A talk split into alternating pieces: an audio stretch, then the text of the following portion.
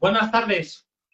Hola Rubén. Eh, mientras sigue entrando la gente, eh, pues nada, vamos empezando. Además, como sabéis que se va a quedar guardado, como siempre, en mi muro, eh, pues bueno, para todos los que entréis más tarde, ¿vale? Posteriormente, sabéis que lo podéis volver a, a ver en mi muro. Bueno, como bien sabéis, a lo largo de todo este mes eh, todos los integrantes del curso avanzado que estamos sacando de acerca de la flexibilidad metabólica y su vínculo con el sistema inmune y el resto de áreas fisiológicas del organismo, ¿vale? Que somos Diana, la podéis encontrar como Diana Get Fit en Instagram, Phil, Hugo, ¿vale? Que muchos de vosotros lo conocéis, Rubén y yo somos los cuatro integrantes que hemos sacado el curso avanzado y que a lo largo de todo este mes queremos hacer directos hablando de em, un poco, en cierto modo, el contenido eh, que vais a poder encontrar en el curso avanzado y, evidentemente, que en esta hora donde podamos hablar de las diferentes áreas y temáticas que abordemos, tanto Phil, Diana, Rubén y yo, que vayáis aprendiendo en cada uno de los días, iremos eh, profundizando unas áreas que cada uno de vosotros, que luego ya posteriormente quiera profundizar eh, más en todas las rutas enzimáticas, moleculares, en toda la práctica que enseñamos en el curso, pues bueno, ya cualquiera de vosotros podéis acceder a él. El otro día estuvimos hablando Phil y yo acerca de la importancia de entender la ruta AMPK y la ruta mTOR, ¿vale? Como rutas vinculadas al equilibrio y, el, y la homeostasis del metabolismo y toda su repercusión de la ruta MPK y, mTOR en el metabolismo y en la salud. Eh, Diana, ¿y tú de qué estuvisteis hablando el otro día, Rubén? Hicimos un directo para todo el tema ahora que está un poco más en auge, que es la pérdida de grasa, cómo afrontarla, suplementos, ejercicio, factores a tener en cuenta a nivel hormonal. Es un poco lo que la gente quiere ahora, dadas estas fechas. El que no haya empezado ya un poco tarde, pero se pregunta mucho ahora con, todo el tema de la pérdida de grasa. Todo eso estuvimos enfocando. Vale, perfecto. Y en el día de hoy, pues vamos a hablar eh, acerca del tema quizá más apasionante para Rubén, ya lo, ya lo ha publicado en, en su Instagram, ¿vale? Que es el vínculo del metabolismo con el sistema hormonal y la importancia de, de las hormonas. Bueno, ya que es tu tema preferido, tu tema más apasionante, pues explícanos a todos, Rubén, por qué te gustan y te apasionan tanto las hormonas.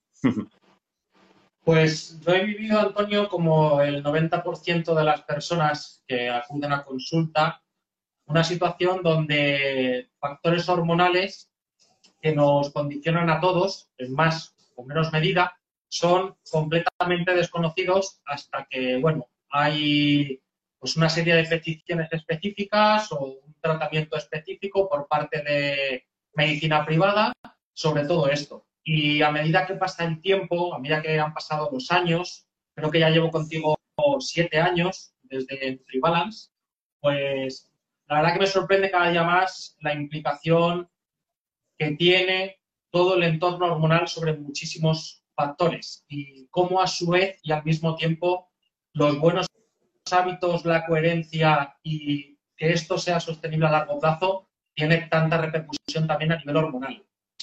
De estas dos cosas, o sea, perdón, del tema de las hormonas, ¿qué son las dos cosas eh, donde más me estoy especializando o donde más también a mí me da por investigar? Pues todo el tema de lo que viene en, en el directo. Suprarrenales, todas aquellas que hacen referencia a procesos relacionados con el estrés.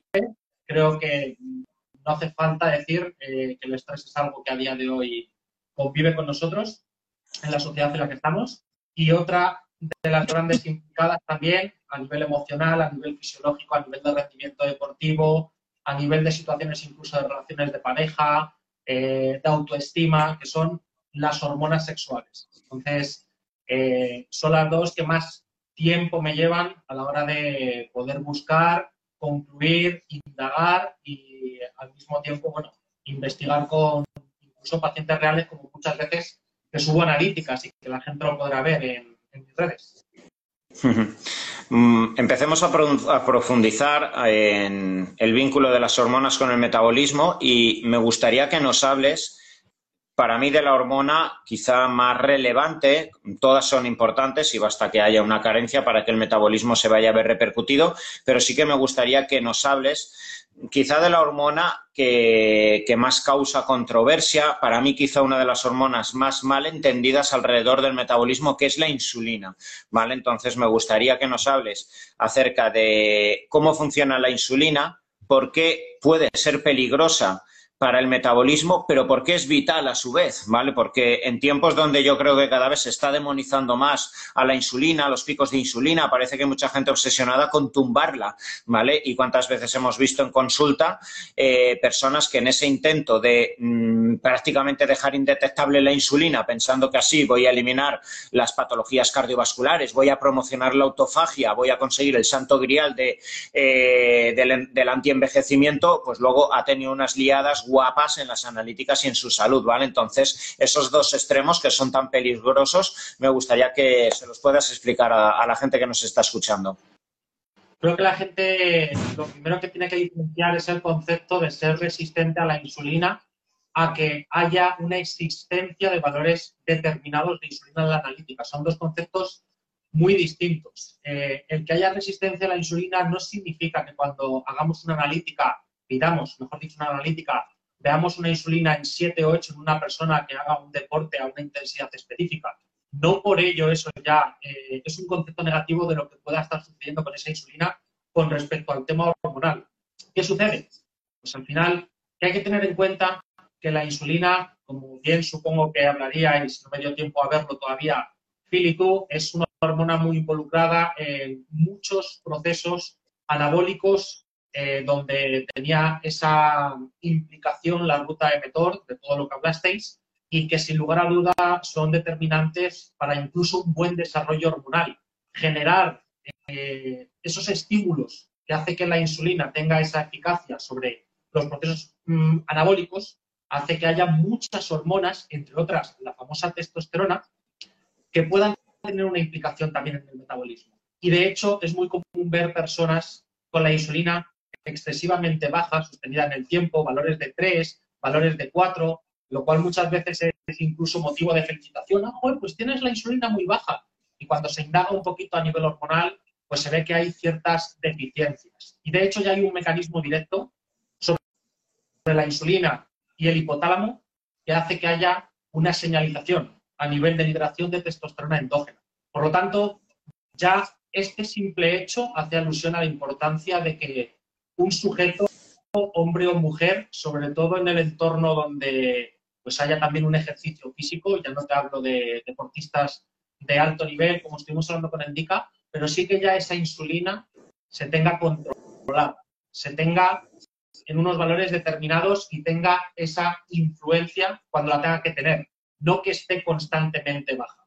Porque al final el tener una insulina constantemente baja en un entorno donde la persona hace ejercicio físico, donde la, la persona necesita ciertas compensaciones, ya es sinónimo siempre de que la persona va a pasar por una fase de estrés, por una fase de no utilización de recursos, por una fase donde no se le proporciona normalmente lo que necesita para compensar y que eso va ya a acarrear problemas. Eso ya va a gestionar una serie de condicionantes, principalmente a nivel suprarrenal, y luego ya va a desencadenar los problemas donde la persona no tenga la tiroides igual de acelerada, no tenga la capacidad de producir testosterona de manera endógena en esa proporción. Y esto al final eh, es muy distinto a que sea una persona con una resistencia a la insulina. Puedes hacer una analítica y ver una insulina en 8, en 10, en 12, si lo veo en deportistas de muy alto nivel, con un contexto y que luego estén muy bien en el resto de los parámetros, porque evidentemente hayan tenido ciertas incorporaciones que requieran del uso de la insulina para gestionarlo. Pero claro, si atendemos la parte contraria, la otra vertiente que decías, de una persona que está consumiendo hidrato de carbono sin controlar, está consumiendo incluso cantidades de proteína excesivamente altas, personas he visto incluso, Antonio, que incorporan cuatro batidos de proteína whey generando eso, mucho pico de insulina, ya se ve cómo la proteína whey tiene muchísimo impacto en la insulina al día, al final eso sí que proporciona unos niveles de insulina totalmente desproporcionados y que hacen que cada vez el cuerpo tenga mayor incapacidad para gestionarlo, porque está constantemente elevado. Eso sí que empezaría a acarrear los problemas que vemos comúnmente de una persona que no es sensible a los hidratos de carbono, una persona que suele generar pues, incidencia de acúmulo de grasa visceral, acúmulo anormal de adipocitos, inflamación, lo que conocemos como síndrome metabólico, etcétera. ¿Qué es lo que recomendaría a la gente? Que entiendan muy bien que la insulina es tan negativa en valores bajos como en lo que acabamos de explicar de manera descontrolada en valores excesivamente altos. No sé si, si quieres añadir alguna cosita más. Pues mira, me gustaría que profundicemos un poco acerca de qué es esa famosa resistencia a la insulina por qué se llega a ella y qué repercusiones tiene para la salud. ¿Qué es esa resistencia a la insulina de la que tanta, tanta gente habla y de la que tanto en realidad profundizamos en el curso y que tan importante es a la hora de mejorar no solo la disminución de grasa abdominal, sino muchísimas de las patologías que giran alrededor del síndrome metabólico? Para que una persona tenga resistencia a la insulina, mm, tiene que haber, uno, una patología de base normalmente hereditaria, congénita, o dos, una muy mala gestión del hidrato de carbono y vamos a decir una tercera, una vida excesivamente sedentaria. Es raro ver a una persona, muy raro, diría extrañísimo, ver una persona joven, deportista, con una alimentación saludable, ya no te digo de control de, macro, de macros, con una resistencia a la insulina. ¿Qué sucede? Que si es una persona excesivamente sedentaria o que no tiene ningún tipo de control sobre la alimentación, específicamente los hidratos de carbono, al final el organismo está haciendo un trabajo constante para asumir esas cargas con la alimentación de hidrato de carbono, generando insulina cada vez a mayor proporción. Esto satura receptores encargados de identificar que el cuerpo tiene que, que liberar insulina para gestionar ese hidrato de carbono y nos encontramos ante una analítica persistente en el tiempo, de manera continuada, con valores de insulina que cada vez van incrementándose más de 6, 8 tablas de personas, incluso, eh, pues eso, que no controlan sedentarias, 12, 18 valores ya significativamente altos y que evidentemente empiezan a generar otros conceptos negativos en hemoglobina glicosilada, eh, afectando el índice de resistencia a OMA, afectando a fructosamina, otros parámetros de la analítica. Eso es la resistencia a la insulina, que el cuerpo cada vez necesite por, incoherencia con la alimentación o falta de ejercicio físico, el librar más cantidad de insulina para asumir lo que proporcionamos con la alimentación o la mm, poquita cantidad de ejercicio físico que hagamos. ¿Cuáles serían las consecuencias de una resistencia a la insulina alargada en el tiempo en todo este tipo de personas que actualmente en el siglo XXI cada vez tienen más ese sedentarismo, ese consumo de ultraprocesados? ¿vale? Eh, ¿Cuáles serían las consecuencias que en clínica se pueden ver en muchos de los pacientes? Pues mira, al final la insulina, que esto lo hablamos el otro día Diana y yo, y es importante que la gente lo conozca, inhibe eh, la lipasa sensible a hormonas, eh, la LSH. Al final esto es una enzima que se encarga de señalizar a las células grasas, a los adipocitos, para que puedan ser tramitados en nuestro organismo. Esto es un sinónimo directo de que al final una persona con valores persistentes elevados de insulina, ya con esa sensibilidad a la insulina mermada o esa resistencia a la insulina adquirida, va a hacer que la persona sea incapaz de gestionar los adipocitos, las grasas, los triglicéridos y que eso se vaya acumulando. Por eso la resistencia a la insulina ya eh, es manifiesto directo de que veamos pacientes con ese acúmulo de grasa, sobre todo a nivel visceral, donde hay un acúmulo anormal de adipocitos, con la consecuencia de que eso genere de manera directa una inflamación. En cuanto hay un acúmulo adipocitario, acúmulo de células grasas más elevada de lo normal, se establecen ya una serie de mecanismos donde hay descompensación entre todas las moléculas que tienen que hacer la función de desinflamar al organismo. Y esto ya acarrea consecuencias multifactoriales, Antonio, porque al final una persona con mm, inflamación es una persona con una actividad constante del sistema inmune. La actividad del sistema inmune acarrea al final que el cuerpo, utilizando recursos del sistema inmune constantemente, no se pueda centrar a nivel tiroideo, no se pueda centrar a nivel de testosterona o a nivel de hormonas sexuales. Empieza a generar descompensaciones varias. Al final, todo esto se acarrea por esa, ese acúmulo de adipocitos y esa inflamación que genera que la persona al final cada vez vaya teniendo exceso, exceso y exceso de manera constante. Muy bien. Y nos están preguntando acerca de cuáles serían esos valores de insulina que idealmente, eh, para todos aquellos que se lo quieren mirar, pues bueno, eh, idealmente debes de tener dentro de una analítica, cuando podemos asumir que está alta siendo probablemente algo paralelo a una resistencia a la insulina, cuando es baja. Pues al final, raro sería que una persona tuviera resistencia a la insulina cuando vemos una hemoglobina glicosilada en 5,2, 5,3, aunque la insulina esté en 10, me da igual que la glucosa esté en 90, 95, pero esté bien la hemoglobina glicosilada, no haya resistencia, ni de resistencia a OMA ni fructosamina. ¿Qué quiere decir? Que la insulina como tal, por ver en una analítica una insulina en 10, no significa que ya la persona esté en un estado patológico. No significa que ya la persona esté en una situación donde esté adquiriendo resistencia a la insulina. De hecho, he visto deportistas evidentemente consumen cantidades elevadas de hidrato de carbono con una muy buena composición corporal y que rara vez bajan de la insulina en 10.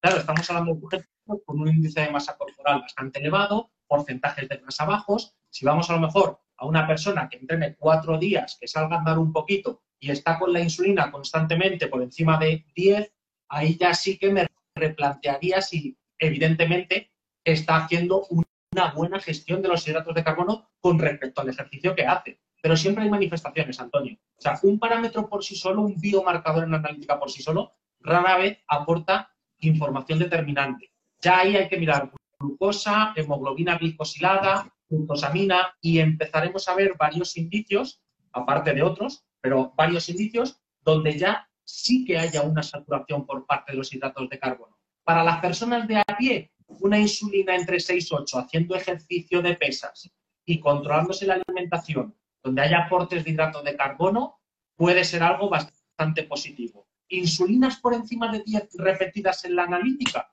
sí que ahí ya tendría un pequeño punto de inflexión donde incidiría un poquito más en otras cositas de la analítica.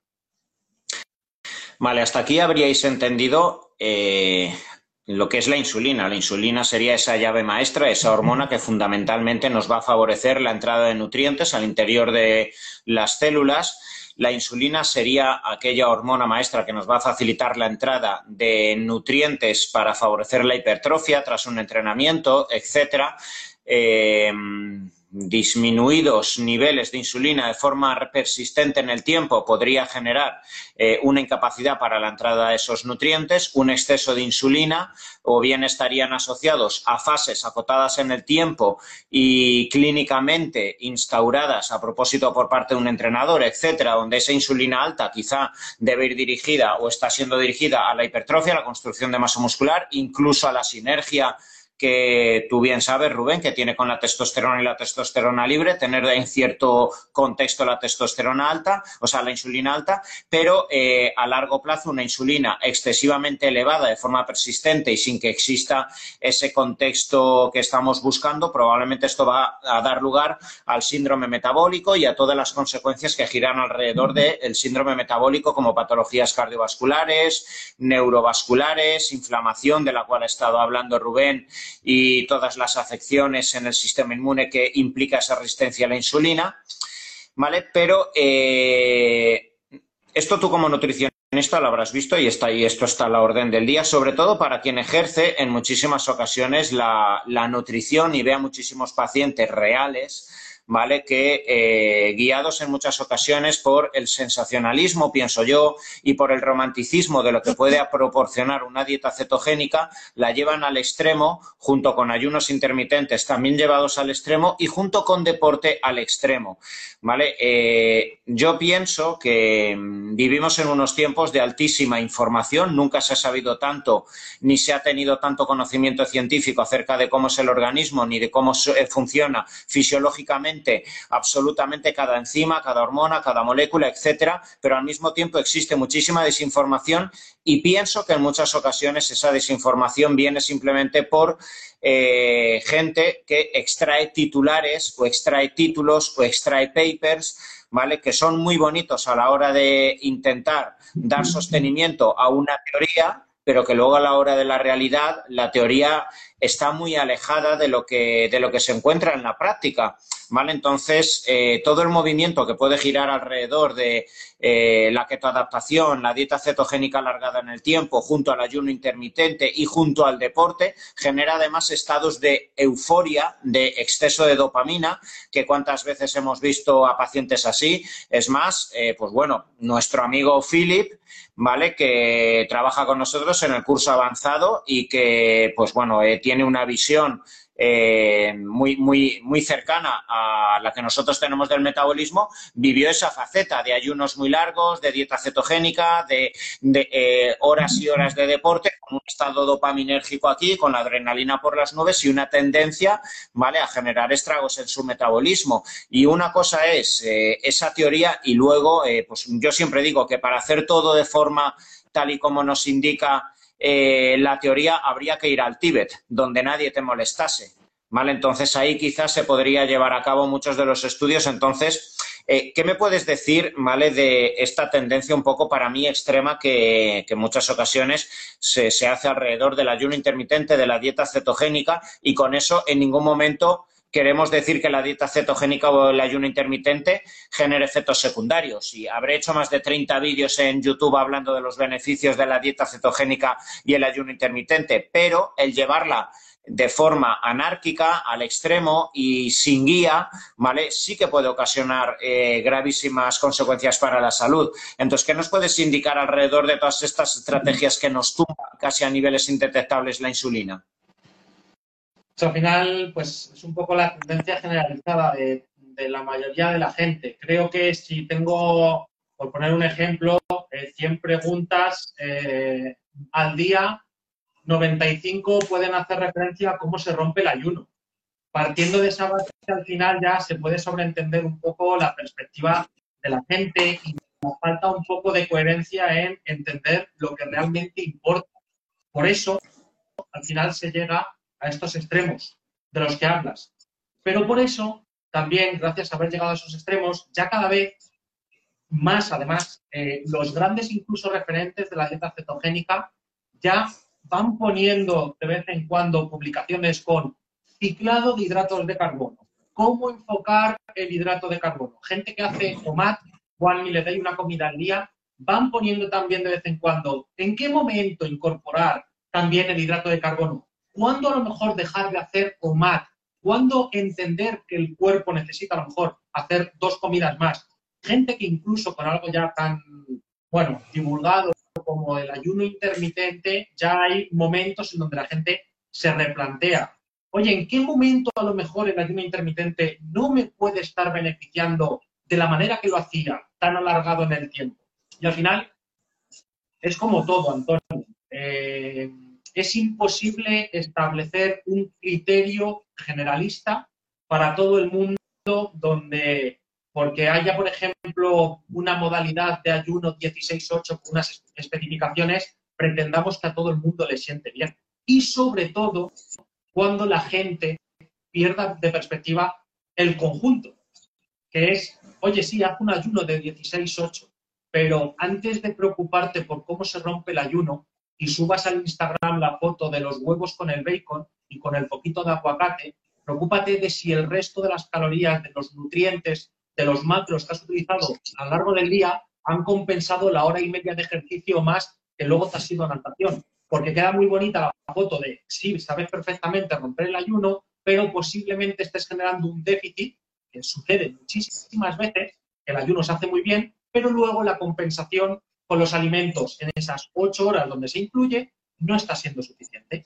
Y entonces, parte de lo que está destinado a este directo, hay una incidencia bastante significativa sobre ciertas hormonas adrenales, desde la glándula suprarrenal, que empiezan a verse saturadas, que empiezan a tener un trabajo un poquito más elevado a lo normal. El cuerpo empieza a tener una falta de compensación y empieza a entrar en un estado de alarma ligero, pero constante, donde por seguir haciendo el ayuno y seguir subiendo tu fotito de romper el ayuno, aunque haya un día que te levantes y digas, madre mía, el cuerpo me está pidiendo comer, pero tengo que mantenerme fiel el ayuno. Pues al final vamos viendo que la persona empieza a tener pues, un proceso cada vez donde la bola se va haciendo más grande y vienen a la consulta con clínicas donde hormonalmente empezamos a ver pues esos puntos de inflexión, de decir, oye, el cuerpo ya te está dando toquecitos, que ya a nivel hormonal no estás tan bien. Oye, que estás generando aquí algún déficit, porque madre mía,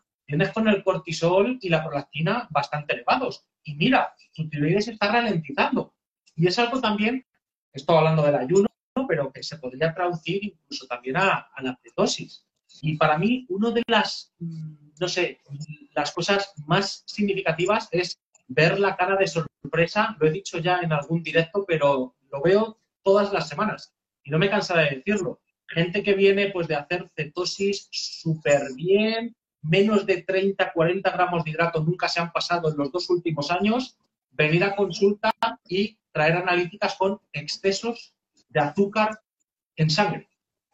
Y ahí dicen, es imposible, ¿cómo voy a tener yo un exceso de azúcar en sangre si llevo sin probar más de 30 gramos de hidrato de carbono en los dos últimos años. Fructosamina por encima de lo, de lo normal y no de manera leve, sino casi 70-80 puntos. Y al final le explicas a la persona, oye, tú ya no has visto a la gente esta que sigue lo de hacer un ciclado de hidrato de carbono, que puede ser interesante. Oye, que entrenas cinco días pesas o crossfit a la semana. Eh, es, es, algo convencional ya el tema de que se hable de los ciclados de hidrato de carbono.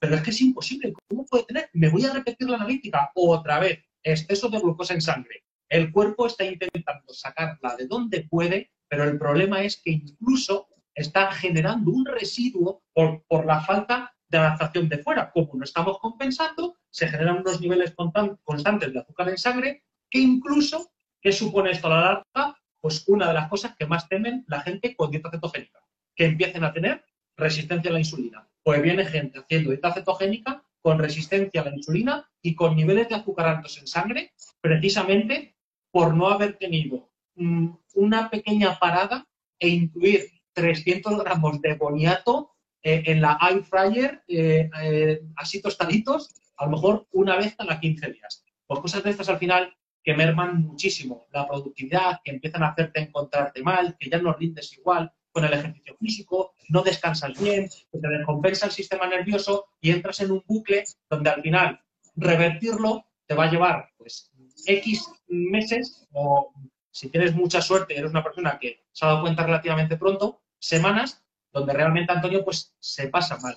Y solo por seguir pues estas corrientes de las que hablas, donde hay tanta información sin tener el control de lo interesante, menos preocupación por cómo romper el ayuno y ver cómo hormonalmente y tu metabolismo está gestionando el modelo de vida que llevas con la alimentación que llevas y con el ejercicio físico que haces. Porque de nada sirve que sirva que sepas romper el ayuno perfectamente y subas todos los días la foto al Instagram si las otras cosas que son tu salud y lo que refleja tu estado lo tienes o no lo tienes controlado. Me canso de decir esto muchas veces y todas las semanas, pues tú más que yo, nos lo seguimos encontrando con las analíticas en consulta. Pues realmente todo lo que ha estado hablando Rubén eh, sería la esencia de por qué entender eh, la fisiología del metabolismo, por qué entender las rutas moleculares y por qué entender eh, el, conocimiento profundo que gira alrededor de la flexibilidad metabólica, de la sensibilidad a la insulina y la repercusión que ésta tiene en el organismo cuando hablamos de extremos. Eh, una de las cosas que más vemos, tanto mi equipo de nutricionistas, donde está Rubén, como yo, con muchos pacientes, es el extremo al que cada vez se están llevando más muchas de, de estas herramientas basadas en el ayuno intermitente, en la dieta cetogénica, en el deporte ¿vale? Parece que en tiempos eh, ahora mismo donde, pues bueno, igual que hay una rivalidad entre el Madrid y el Barça, parece que tenga que existir una rivalidad entre quienes quieren demostrar que con la dieta cetogénica puedo encontrarme muy bien y entre quienes son fanáticos del carbohidrato y quieren demostrar que la dieta cetogénica es peligrosa. Es que es absurdo, es como si hubieran eh, guerras entre los que están a favor de la citromicina y de los que están a favor de, eh, de la moxicilina y que los que están Ya está, y que, y que si yo toda mi vida, cada vez que me infecto de algo, eh, por cojones quiero tomar la citromicina y además por cojones quiero demostrar que con la citromicina me puedo enfrentar a todas las infecciones porque quiero demostrar que nunca me haría falta eh, la amoxicilina. Y luego hubiera una guerra de la amoxicilina. Estamos hablando de conseguir la flexibilidad metabólica como para poder asegurarnos obtener los beneficios que nos pueden aportar estos dos macronutrientes. Entonces, eh, claro que una persona puede estar keto adaptada y puede vivir constantemente con solo grasas y proteína, incluso bien llevado gestionando, ¿vale? También el descanso, etcétera, no tiene por qué nunca tomar carbohidrato. Pero ¿por qué ser tan absurdos y por qué generar esta, esta, esta, esta clase de luchas, ¿vale? Y por qué ser tan fieles y tan reduccionistas solo a una técnica cuando puedo también beneficiarse del carbohidrato? ¿Y por qué igualmente cuando tantas veces es que ahora Rubén y yo parece que eh, estemos en un bando, pero es que hace cuatro o cinco años nuestra lucha era trabajar con personas adictas a carbohidratos, deportistas que nos venían, que en todas las comidas tenían que tomar carbohidratos y nos tocaba luchar contra ellos y decir, ¿por qué dos, tres días a la semana no podemos cortar carbohidrato? ¿Por qué quizá algún día no haces un entrenamiento viniendo de un día donde recortamos hidrato de carbono para que tu organismo se adapte a funcionar sin grasas? ¿Y cuántas discusiones teníamos con deportistas que nos decían, pero tú estás loco, tú estás tumbado, pero si desde los 14 años llevo tomando hidrato de carbono sin parar y sin hidrato de carbono ya no sé funcionar, pues esto ya me está indicando que tu metabolismo es un drama, que ya no se funciona sin las grasas. Este, eh, este es el grandísimo problema que nos encontramos en tiempos donde, eh, donde cada vez el ser humano tiende a reducir más un conocimiento que es tan amplio yo cada vez estudio más del metabolismo, cada día tengo 12, 13 pacientes, Rubén lo mismo, y cada vez me quedo más asombrado de en realidad cómo tengo que hablar con la boca chica de lo que me queda por aprender, de las sorpresas que me da cada año el conocimiento que surge a la palestra acerca del metabolismo, de su vínculo con el sistema inmune, con el hueso, con el músculo, con el sistema nervioso, como para dar golpes sobre la mesa diciendo esto es así o esto es asá. Es absurdo, ¿vale? Entonces, eh, realmente, pues lo que decía Rubén, si logras adaptarte con una dieta cetogénica a estar cuatro o cinco días a la semana entrenando con buenas sensaciones, ¿por qué no saber usar esas cargas de hidrato de carbono y los beneficios que nos da la insulina para fabricar masa muscular?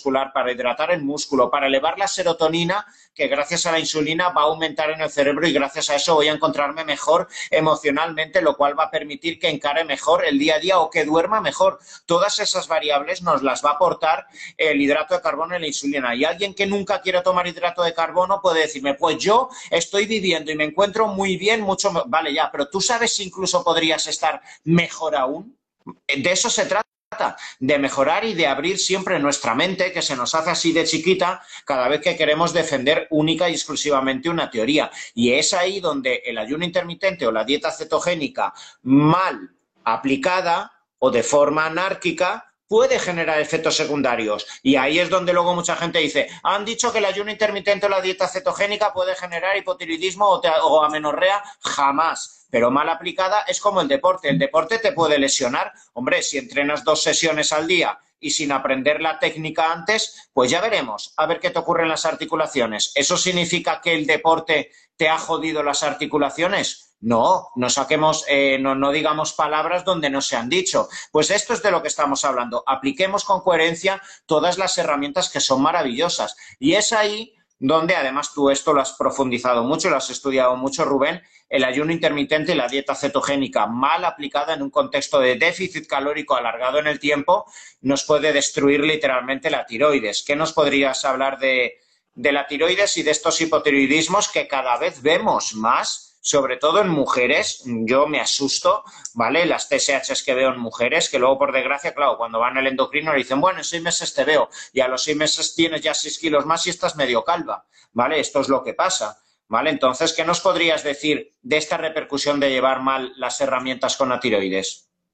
Es súper curioso, Antonio. Además, haciendo incidencia en la temática del directo de hormonas adrenales y sexuales, cómo estas personas, este perfil de paciente, de deportista, eh, de follower, porque ya hay mucha gente que se mete al Instagram para seguir a alguna persona, hacer algún modelo de alimentación, pero como muchos de estos perfiles exigentes que lo llevan tan al extremo y que tratan de hacer las cosas en función a un dogma sin entender un poco su situación personal y constatarlo con datos personales de una analítica, eh, vienen luego muchas veces en puntos donde ya nos encontramos. Esto es bastante curioso. Además, cada vez me estoy dando un poquito más cuenta con todo esto, con niveles de colesterol ya bastante bajos, ya no solo la insulina.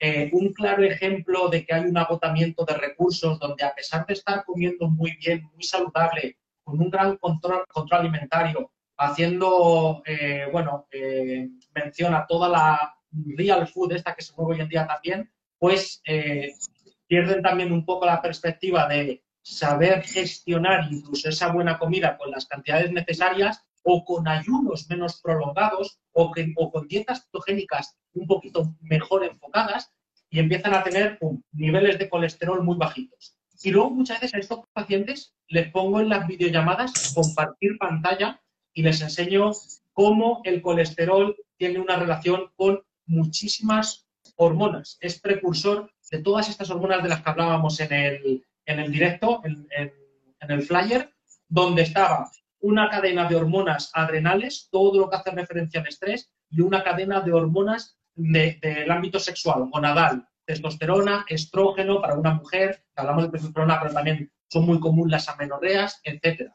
Como un colesterol en 140, que muchas veces se asume que es positivo, por llevar estas dietas de las que hablas, empieza ya a repercutir negativamente a esos niveles hormonales dependientes del colesterol. Y cómo, asumiendo que eso puede seguir sobrellevándose, empezamos luego ya a tener incidencias en lo que acabas de comentar, en perfiles tiroideos, donde una de las cosas que también implica directamente esa disfuncionalidad hormonal por esos déficits, por esos también niveles de colesterol bajitos, es automáticamente que haya una hormona retroalimenta, eh, que retroalimenta la hipófisis, la prolactina, que también manda una señal a la hipófisis anterior que dice, oye, estás ya haciendo un ayuno excesivo, estás haciendo la dieta cetogénica de la que hemos hablado, donde no me das un ciclo de hidrato de carbono desde hace un año y ya empiezan a elevarse todos estos indicios que dicen al cuerpo, para, para, y la tiroides juega un papel, en este caso también fundamental, para que lo que llevas haciendo durante un año y medio ya gestionando las cosas a tu manera, porque estás siguiendo a eh, la persona de Instagram eh, que hace el ayuno de esta manera o la persona que lleva la dieta cetogénica de esta otra, empieza, por ejemplo, el cuerpo a encontrarse ante una situación de lentitud mental, física, apatía, donde ya vemos TSHs bastante elevadas o no bastante elevadas, pero con ya la T4 y la T3 total bastante cerca del límite inferior. Motivo de que ya el cuerpo está diciendo, ¿para qué voy a tener una actividad tiroidea como la que tenía antes si me estás llevando con los recursos que me das tan al límite que estoy cada vez exigiéndome más y agotando más recursos? Y la tiroides empieza a ralentizarse. Y ojo, vuelvo a incidir, que muchas veces nos fijamos solo en la TSH, pero la T4 y la T3 es muy significativa como ciertos valores empiezan a acercarse al límite inferior, aludiendo a que ya la actividad hormonal de la tiroides, a pesar de que esté bien a nivel hipofisaria, no está siendo lo suficientemente eh, amplia como para asumir el ejercicio que haces y el ritmo de vida que llevas. Y ahí es ya, pues, otra vez la situación, Antonio, de la persona que se empiece a dar cuenta de que toda esa gestión le está jugando malas pasadas hormonas sexuales, tiroides, donde la prolactina está elevada y donde ya empiezan a decirnos, mira, dame algo que me levanto por la mañana y ya no es que no me apetece ir a trabajar, es que no me apetece entrenar, pero es que no me apetece ni hablar con gente, me apetece quedarme en la cama tumbado. La mala gestión llevada al extremo que se agrava en, la medida que vayamos pues alargándolo en el tiempo, como sucede con el resto de las patologías. Cuando llegamos a estos momentos, que tantas y tantas veces se ven muchas personas. Además, eh, vivimos en unos tiempos en los que nos encanta mostrar en las redes sociales nuestra mejor sonrisa, nuestra mejor, nuestro mejor viaje, nuestra pareja bonita, nuestro mejor coche, nuestro físico, nuestra estética, nuestra capacidad de entrenar dos horas, trabajar diez horas al día, dormir poco, hacernos cargo de la familia y además tener tiempo para los míos, para salir de fiesta, para publicar, etcétera.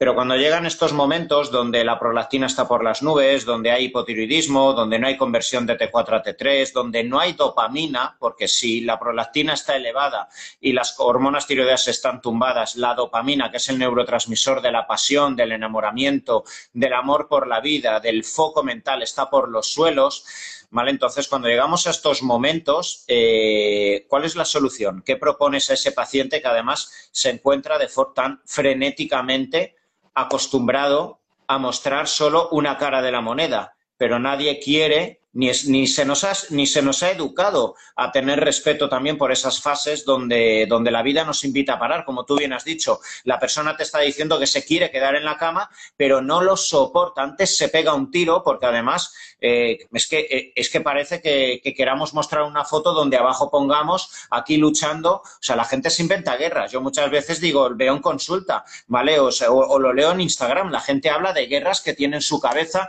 La vida te pondrá eh, prueba, lucha tus guerras. Digo, pero, pero ¿de qué guerras estás hablando? O sea, ¿qué películas te estás montando? Entonces, claro, estás viviendo 24 horas al día con adrenalina, buscando guerras con los vecinos, con, con otros influencers, con no sé cuántos, ¿vale? Entonces, como esto es una constante que destroza el sistema metabólico y hormonal, cuando te encuentras con una persona tocada, porque cuando te llega a consulta está tocada físicamente y emocionalmente, ¿cómo abordas? Eh, ¿Qué consejo eh, le das a esa persona?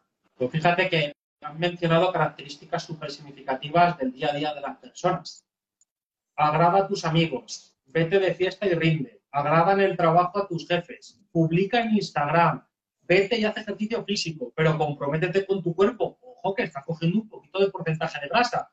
Esto, aquello, cinco cosas más y al final se entra en esta situación, que es lo primero, lo más importante al margen de nuestra ayuda, al margen de las analíticas y al margen de todo, que tiene que entender esa persona.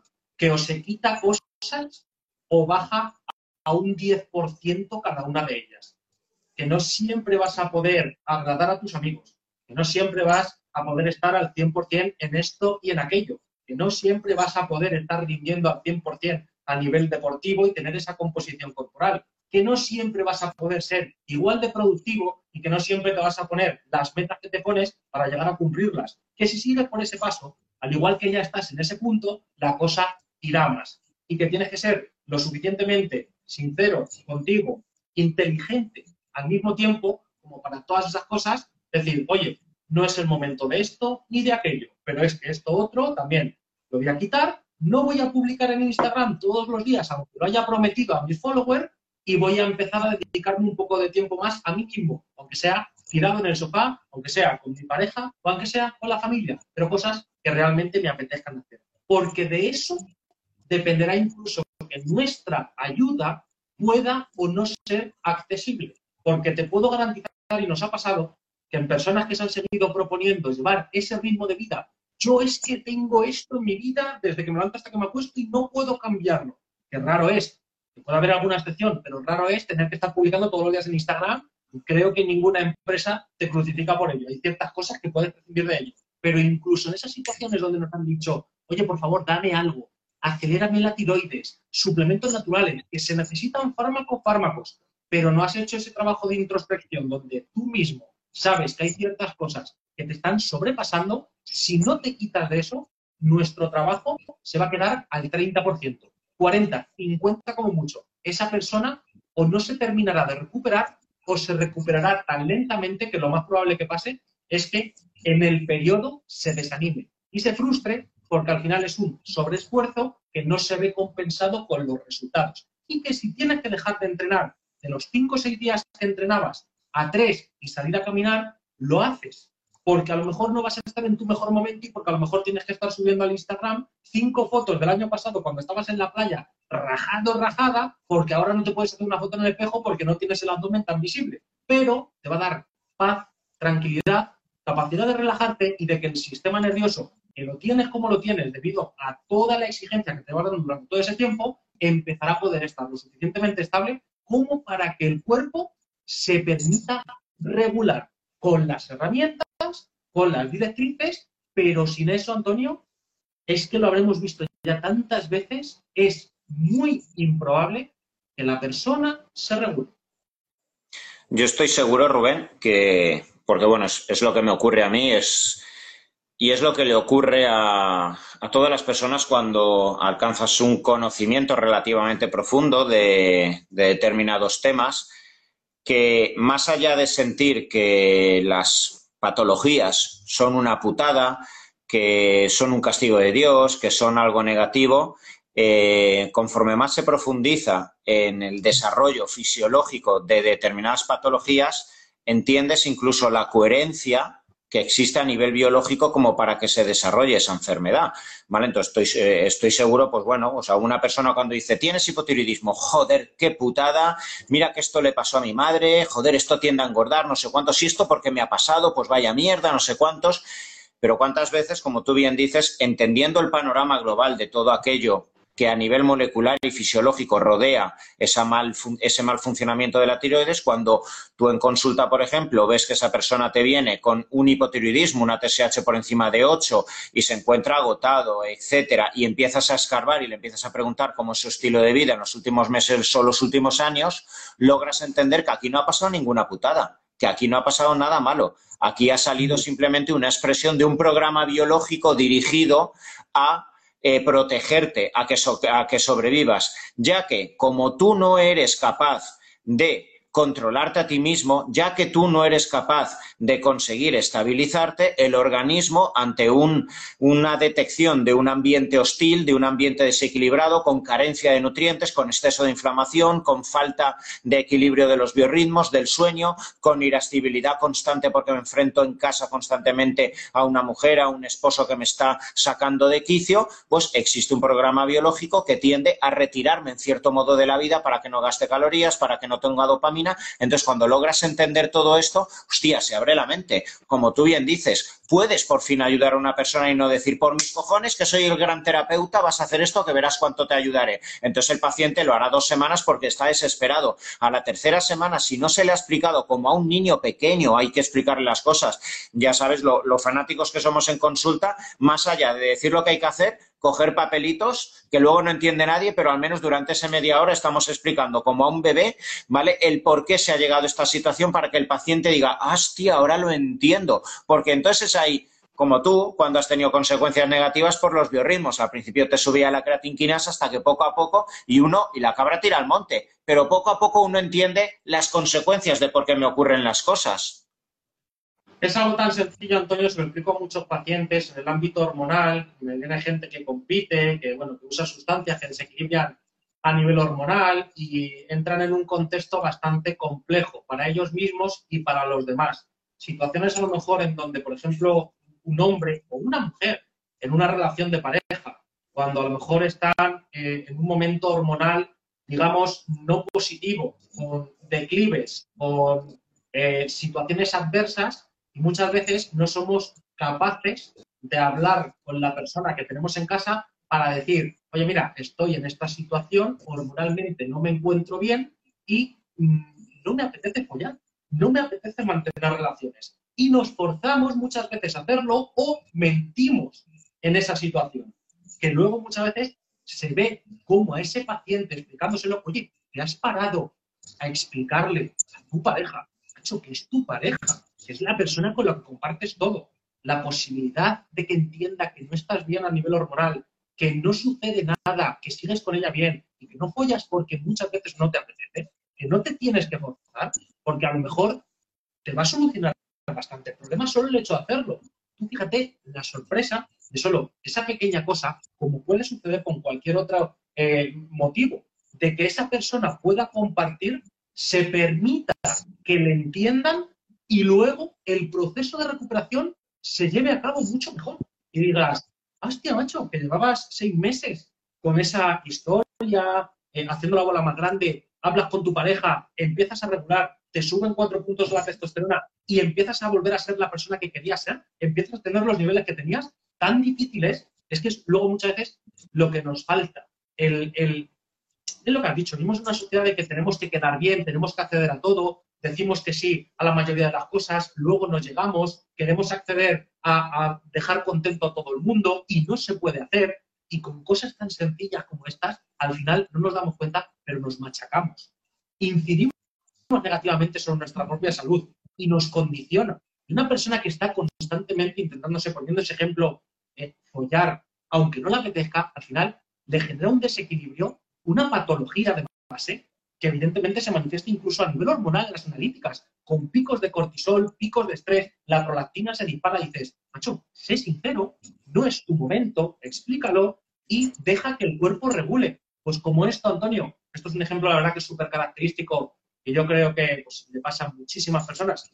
El resto de las cosas es poder darse cuenta para que la persona entienda. Y si tienen que entenderlo también las personas de su alrededor, que sea lo suficientemente honesto como para explicarlo y entonces poder saber que tiene que equilibrarse, que tiene que regularse y dejar al cuerpo que lo haga. No estar con barreras constantes que le diga, no, es que tal, pero tengo que quedar bien. Hostia, que no tal, pero he quedado esta noche con, con esta chati y tal. ¿Qué estás haciendo? Que no tienes que estar tampoco subiendo fotos al Instagram con ese cuerpo, que no es tu momento y que no estás en buena forma física. Déjalo para más adelante. Regula, se lo dices a la gente y ya más adelante tendrás la oportunidad de volver a brillar y de volver a hacer lo que te apetezca hacer, pero no es tu momento. Somos personas y tenemos esos momentos donde, como bien has dicho, no es una putada, no es ningún momento de bajón, ostras, hipotiroidismo, ostras, ¿qué me pasa con los hidratos? Que ahora no los asimilo bien. Joder, ¿por qué retengo líquido? Pues porque el cuerpo, gracias a lo que es el organismo, te está dando la señal que necesitabas para no joderte del todo y poder tener el punto de inflexión que tú no has sido capaz de identificar, equilibrarte, regularte y estar dentro de seis meses rindiendo otra vez al 101%. Eso es súper importante, yo creo que la gente lo entienda. A colación un poquito de lo que ha estado diciendo eh, Rubén, os, voy a poner una anécdota que justo me ha pasado hoy en consulta con una chica, eh, pero es, pues bueno, nos, nos puede clarificar un poquito aquello de lo, que, de lo que ha estado hablando Rubén, esa falta en muchas ocasiones de honestidad y lo importante que es entender esa biología que hay detrás de muchos síntomas, ¿vale? Porque, bueno, como somos seres humanos que somos, estamos esclavizados a mostrar al mundo una imagen que tenemos de nosotros mismos en cuanto aparece cualquier circunstancia que eh, parece que nos para aquello que estamos constantemente dando al mundo, una imagen, una estética, una forma de relacionarnos, una forma de trabajar. Parece que cuando aparece, en cuanto aparece cualquier tipo de circunstancia negativa en nuestro organismo que nos invita a parar y no controlamos porque no entendemos, nos volvemos locos y vamos eh, asustados al médico, al nutricionista o al profesional intentando buscar una pastilla que me quite toda la sintomatología que no quiero asumir. Y es normal, no hay que juzgarse por ello, porque el ser humano tiene miedo a los cambios, todos, absolutamente todos. ¿Vale? La persona más segura que os podáis imaginar, ¿vale? El futbolista más famoso del mundo, de la noche a la mañana tiene una lesión que no entiende por qué se ha lesionado y llevaba 10 años jugándolo todo y de la noche a la mañana se pone a llorar como una niña, desesperadamente porque tiene miedo a que le echen del club, a que le critiquen, etcétera. Vale, pues eh, os voy a hablar del, hipotiroidismo que surge eh, tras, eh, en la época de lactancia, tras el embarazo. Esto es algo que quien más, quien menos, la práctica totalidad de las mujeres lo sufren, hay algunas que no, pero bueno, hoy tenía una, una chica que me ha venido con, pues bueno, con con su esposo a consulta, porque bueno, tenía una TSH de 3,8 eh, previo al embarazo tenía una TSH, me enseñado, de 1,2, ¿vale? Entonces, eso quiere decir tenía su tiroides perfecta y durante el embarazo ha ido subiendo como muchas mujeres y ahora, tras cinco meses, eh, sigue dando la lactancia, ¿vale? Eh, su prolactina está algo alta porque la prolactina es la hormona que se encarga de fabricar leche, pues bueno, su tiroides está lenta. ¿Vale? ¿Qué ocurre? Pues tiene 5 kilos de más, está intentando hacer ya su ayuno intermitente, su deporte, todas aquellas estrategias que antes le iban bien, quitando un poquito más de hidrato de carbono, porque como en su cabeza ella piensa que el hidrato de carbono engorda, pues entonces evidentemente en su teoría debe quitar más hidrato de carbono y debe ser más espartana. Pero sobre todo, eh, la petición que me hacía esa mujer es quiero ser la de antes y ese quiero ser la de antes o quiero ser el de antes por parte de muchas personas eh, implica mucho dolor de base. ¿Por qué? Porque implica una falta de aceptación de lo que me está ocurriendo en ese momento y una falta eh, de, entendimiento de lo que me está ocurriendo y de no querer entenderlo. Yo quiero ser el de antes. Entonces la mujer me decía, quiero tener el metabolismo de antes, quiero ser la de antes, quiero ser lo alegre que yo era antes, quiero por favor que me des una pastilla o lo que haga falta para elevar mi líbido y esto es algo recurrente en muchísimas mujeres con depresión, con la llamada depresión postparto, que para mí no es ninguna depresión, que me piden volver a tener el furor sexual que tenían antes. ¿Por qué? Porque evidentemente si hasta que, has, eh, hasta que te has quedado embarazada eras una mujer con mucha libido, que tenía muchos encuentros sexuales, tenías mucho erotismo, tenías una vida sexual activa, apasionante eh, con tu esposo, ¿Qué cojones ocurre si después de cinco meses de haber dado a luz, de la noche a la mañana es que no quieres ni mirar al esposo y no lo puedes evitar porque tu cabeza solo está pendiente del bebé? Pues que se te ponen de corbata, porque además has sido una mujer que te has prometido a ti misma y, has alardeado diciéndole a tus amigas que tú no serás de esas que abandonarán al esposo, tú no serás de esas que se va a centrar solo con el niño, que tú serás de las que a los dos meses ya estarás en forma, ya estarás entrenando, trabajando, ¿vale? Y ahora de repente tu sistema hormonal ha cambiado porque la prolactina está alta, porque tu organismo se quiere defender del contacto social, de la pasión, de volverte a quedar embarazada y por eso te retira la dopamina para que no tengas relaciones sexuales, pero como no lo entiendes, te acusas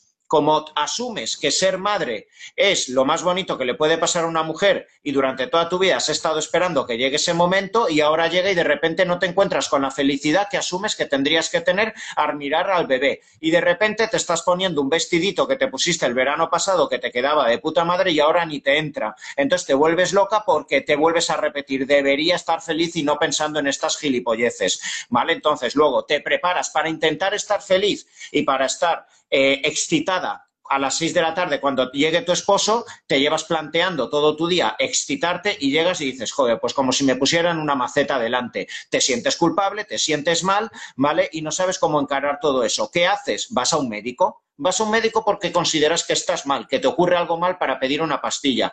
Es un acto tan dramático, es un acto tan doloroso, eh, que una mujer se haga eso a sí mismo, que además va a salir tachada con depresión postparto, con antidepresivos, ¿vale? Y evidentemente con vergüenza consigo misma y esperando que no me vea mi suegra, porque ¿qué le va a decir a mi esposo? Estás con una zumbada, debería estar feliz con quién está mi hijo, ¿vale? Esto lo veo constantemente en consulta. Y lo único que hago con estas pacientes es explicarles que simplemente se está desarrollando un programa biológico dirigido a que el niño sobreviva a que el niño esté atendido las 24 horas del día por mamá, que es la que sabe cómo alimentarle, cómo darle lo que le tiene que dar energéticamente, nutricionalmente y emocionalmente, y aunque le duela a papá, papá ahora sobra.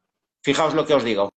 Ahora papá tendrá que mirarse a su ombligo, darse cuenta que es muy caprichoso y unirse a las necesidades de su bebé, aunque duela. Ahora es un cero a la izquierda. Cuando baje la prolactina, suba la dopamina, cuando las hormonas tiroideas por sí mismas vuelvan a la normalidad, a los 8 o 10 meses ella dirá, cariño, no sé, pero oye, eh, yo necesito ya que vayamos eh, a la cama, que me ha surgido otra vez espontáneamente eh, la sexualidad que aparentemente perdí durante ocho meses. Menos mal que lo hablé contigo, que me entendiste, que me dijiste dijiste que me esperarías, que lo, que lo hablamos, no hizo falta ir a ningún terapeuta ni tomar pastillas, me sentí querida, nuestra relación se reforzó porque ahora sé que estamos por encima de que puedan haber épocas de que no tengamos sexualidad, porque una pareja que está enganchada al sexo, y vemos muchas en consulta, lo mismo que los tíos que tienen la testosterona baja y se tienen que tomar Viagra antes de llegar a casa todos los días. Yo tengo un paciente que antes de llegar a casa se tenía que tomar varios chupitos y media Viagra por si la mujer quería tener relaciones sexuales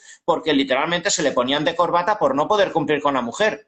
Y a día de hoy aún no no ha podido sentarse delante de la mujer a decirle eso porque es superior a él. ¿Os dais cuenta? O sea, las hormonas, eh, o sea, eh, lo trivial que sería, pues pínchate esto, tómate Viagra, o una mujer toma esto para la libido para estar cachonda. No, no, no, no, no. Esto es incluso una situación maravillosa para hablar con tu pareja, abrir tu corazón aunque te duela, hablar de tus vergüenzas, de tus miedos, reforzar y decir, joder, cariño, es que aunque te quedases eh, minusválido y no, y no se te levantase, aquí estoy yo contigo porque nuestra pareja está unida de verdad porque estamos por encima del sexo.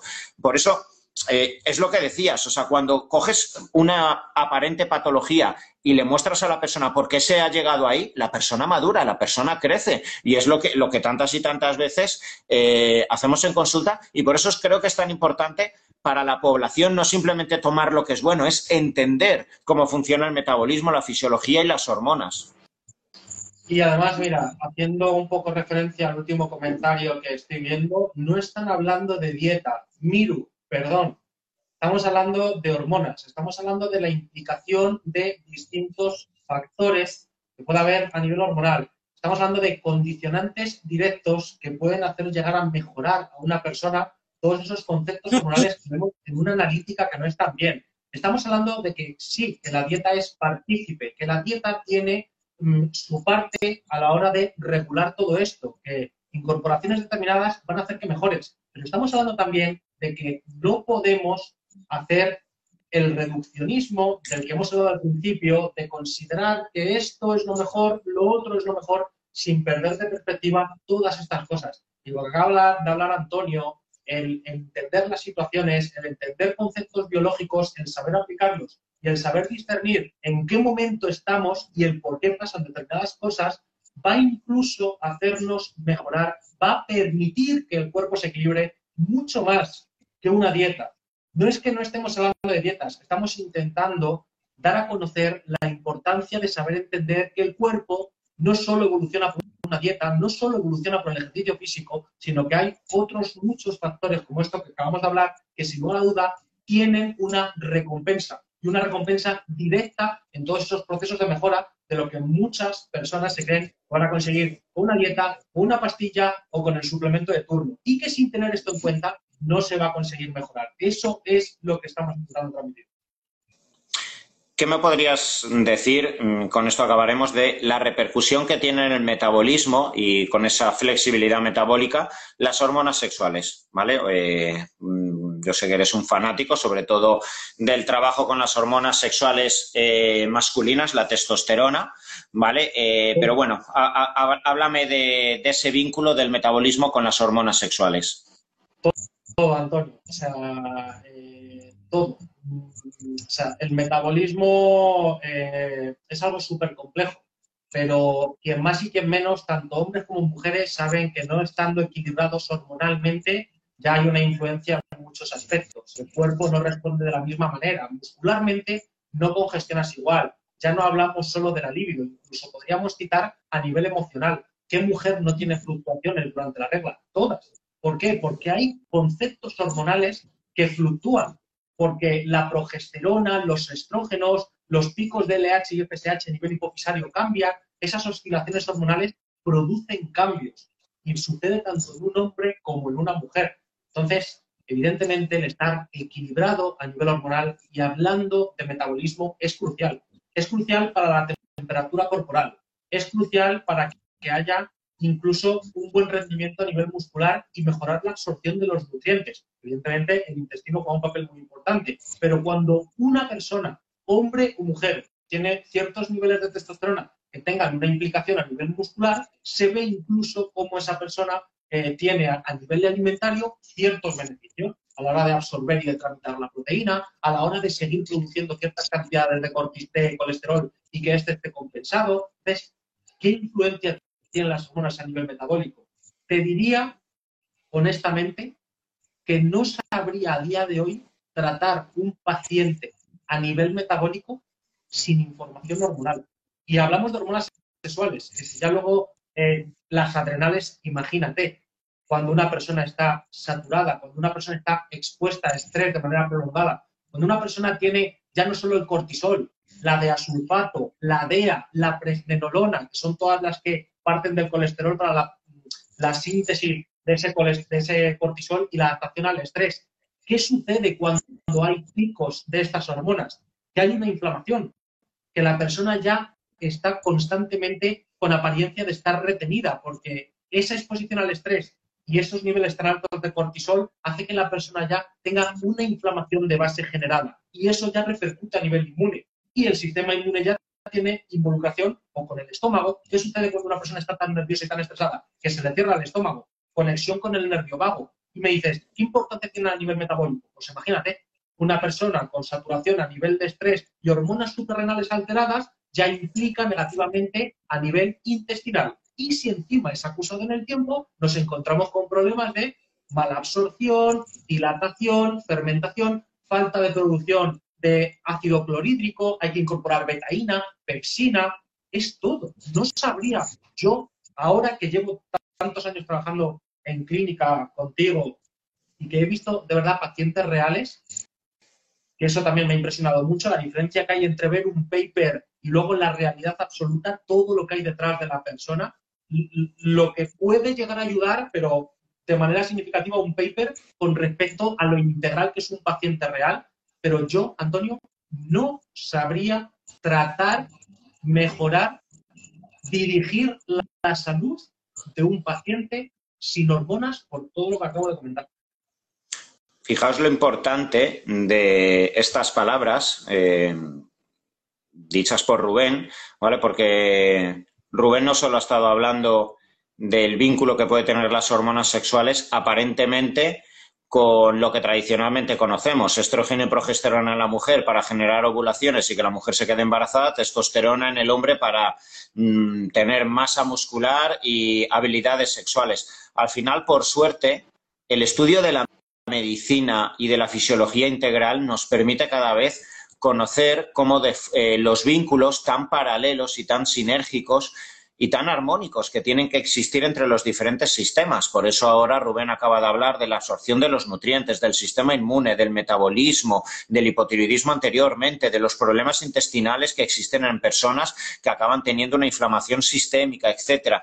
Este es el arte y esto es lo más bonito que existe a la hora de eh, generar un conocimiento profundo del metabolismo, que lo mismo, tradicionalmente siempre lo hemos eh, asociado a la capacidad que tiene una persona para adelgazar, para quemar grasa o para construir masa muscular, vinculado a la estética y punto, cuando el metabolismo lo es todo, pero al igual que lo es el resto de sistemas, porque al final yo creo que eh, cada, vez el conocimiento profundo de la fisiología nos va permitiendo saber que si tú hablas de un sistema, equilibrarlo implica hablar de equilibrar el resto de sistemas. Y fijaos que si algo ha traído bueno la pandemia que aún seguimos viviendo y en la cual seguimos inmersa en el último año y medio, es el conocimiento profundo y el salto exponencial que se ha generado en cuanto a información del metabolismo, del sistema inmune y del vínculo que existe entre estos dos sistemas. Fijaos que más allá del primer factor de riesgo para que el COVID-19 te generase un ingreso de patologías o incluso mortalidad, el primer factor de riesgo es la edad, pero el segundo factor de riesgo es el síndrome metabólico, ¿vale? Es la obesidad central, cardiopatías, hipertensión, diabetes tipo 2 y todo lo que gira alrededor de lo que hoy estamos hablando. Fijaos, estamos hablando de metabolismo y ahora resulta que en el último año se ha esclarecido, pero, pero, pero, con, pero de forma súper robusta, ¿vale? Que tener un síndrome metabólico a la hora de ingresar en un hospital por coronavirus, ¿vale? Te dispara las posibilidades de que ese coronavirus te genere, pues, eh, una tormenta de citoquinas, una inflamación que acabes siendo intubado o que incluso acabes con una mortalidad eh, más aumentada. Y fijaos, si tiramos más allá y hablamos de las hormonas sexuales, de las cuales ahora nos está hablando Rubén, fijaos, hace tan solo un mes en el Congreso de la Sociedad Europea de Urología se presentó un estudio realizado en, eh, en un hospital de Milán ¿vale? Donde con 3.500 hombres, que no es poco la muestra, 3.500 eh, hombres, aquellos hombres que tenían un nivel por debajo de 300 nanogramos por decilitro de testosterona total, que es bajo, tenían siete veces más probabilidades de morir por coronavirus, ¿vale? Fijaos, un dato eh, esclarecedor, brutal. ¿vale? Eh, pero es normal, significa que la testosterona te va a curar del COVID. No, no saquéis, o sea, ni se os ocurre ahora decir, hostia, el doctor Antonio Hernández ha dicho que la testosterona te cura del COVID. No, eso lo que nos quería decir es que la testosterona, como agente que nos modula el sistema inmune, que nos permite mantener la masa muscular, y un tío que, una persona que tiene que estar ingresada 14 días prácticamente sin comer, ¿vale? Va a perder mucha masa muscular, pero si tienes más, más testosterona, tu masa muscular aguantará, no tendrás neutropenia, ¿vale? No tendrás tendrás inmunosupresión y tendrás más capacidad para enfrentarte al virus. Lo mismo que pasa con el cáncer. El 30-40% de personas con cáncer mueren por neutropenia y neumonías. Si tú tienes masa muscular y tienes testosterona, por eso cada vez en más, tú, en más gente con quimioterapia se les aplica testosterona, porque favoreces la sensibilidad a la insulina, reduces la inflamación, ¿vale? Y en épocas donde incluso después de la quimioterapia bajas mucho peso, porque es que la mucosa intestinal te la revienta la, quimioterapia, si tienes testosterona, aguantas más y no tienes, eh, y no tienes anemia. Fijaos la maravillosa información, el vínculo tan, eh, tan profundo eh, al entender la fisiología ¿vale? Eh, para no ser reduccionistas, para no decir ahora me tomo esto, ahora me tomo aquello. No, no, no. Es que entendiendo el vínculo y la fisiología que existe entre todos los sistemas, podemos entender pues eh, a todo esto de lo que está hablando eh, Rubén. Y por eso Rubén cada vez es más fanático y más apasionado de las hormonas y de su vínculo con el metabolismo y con el sistema inmune. Porque entenderlo en profundidad en realidad hace ser más humano te hace abrir la mente, te hace ser menos reduccionista, te hace escuchar a todos, ya no te hace radical y te hace realmente entender que delante cuando se te pone un paciente no se te pone alguien con tal parámetro y te doy esto. No, se abre un mundo de posibilidades en el que tienes que tener en cuenta el metabolismo, las hormonas y que duda cabe las emociones, Rubén. Y por eso, Antonio, vuelvo a hacer el llamamiento de que luego la gente me escribe textos súper largos ¿Qué hago? Que tengo esto súper controlado, deporte, biorritmos, el ayuno intermitente, lo hago de esta manera, lo rompo de esta otra y me voy a la cama de esta otra también. ¿Cómo estás a nivel hormonal? ¿Tienes parámetros de analítica? No, pero joder, el ayuno beneficia en esto, beneficia en lo otro, beneficia en lo más allá. Se ha perdido la perspectiva de lo realmente importante. Se ha dado tanto énfasis a todas estas cosas que realmente la gente desconoce la realidad, que es la de entender un ayuno, una cetosis, o alta en carbohidratos, o este deporte, o aquel otro, la combinación con alta intensidad, sí, está muy bien para mejorar, para tener una buena calidad de vida, para tener factores implicados en la salud controlados. Pero por favor, que hay cosas mucho más relevantes y determinantes que saber romper el ayuno y que saber cuál es la cantidad de horas necesaria para hacer el ayuno intermitente óptima para un caso en concreto. Que todo lo demás de lo que hemos estado hablando va a, ser lo que marque realmente la diferencia. Así que, por favor, la gente que por lo menos hayáis visto esto, contemplar de vez en cuando información útil para que todas estas cositas creo que eh, puedan aportaros la salud, que es lo que la mayoría queremos a lo largo de, nuestros días. Bueno, pues hasta aquí habríamos llegado. Eh, sabéis que tenemos diferentes directos, tanto yo como Rubén, Diana y Phil, a lo largo de todo este mes, hablando de todos estos temas que, hemos querido luego plasmar de forma profunda, tanto a nivel teórico como a nivel práctico, en el, en el curso avanzado que hemos sacado este mes. Eh, en este eh, en, este directo hemos hablado de la necesidad de entender las hormonas, no simplemente como agentes terapéuticos que tengan eh, determinados efectos en el ámbito del metabolismo, sino también en el sistema inmune, en el sistema emocional, en el sistema eh, neuronal, intestinal, etcétera. ¿vale? Entonces, no sé, no sé el próximo directo que tienes, cuál es y con quién es, Rubén. Pues la verdad que tengo el calendario, pero como hay bastantes, no lo sé. Sé que tengo uno contigo también más adelante de acelerar el metabolismo, que también profundizaremos ya con cosas más técnicas. No lo anterior hablado, sino pues todos estos detalles un poco más enfocados a lo que estamos viendo en la academia. Pero bueno, lo iré publicando también en las redes para que la gente esté al tanto y se puedan organizar también el tiempo. Muy bien, pues nada, muchísimas gracias a todos los que habéis estado aquí. Ya sabéis que ahora mismo lo dejo colgado en el muro. Muchas gracias, Rubén, por toda la información que nos has dado. Ya, ya me han escrito por aquí que el alumno está superando al maestro y yo orgulloso de ello. Ha sido Ángel que siempre está ahí metiendo la pullita. Ha sido Ángel, Ángel Ya, ya, ya le he visto. pues nada, chicos, os esperamos en el próximo directo. Buenas noches, Rubén. Hasta luego. Hasta luego.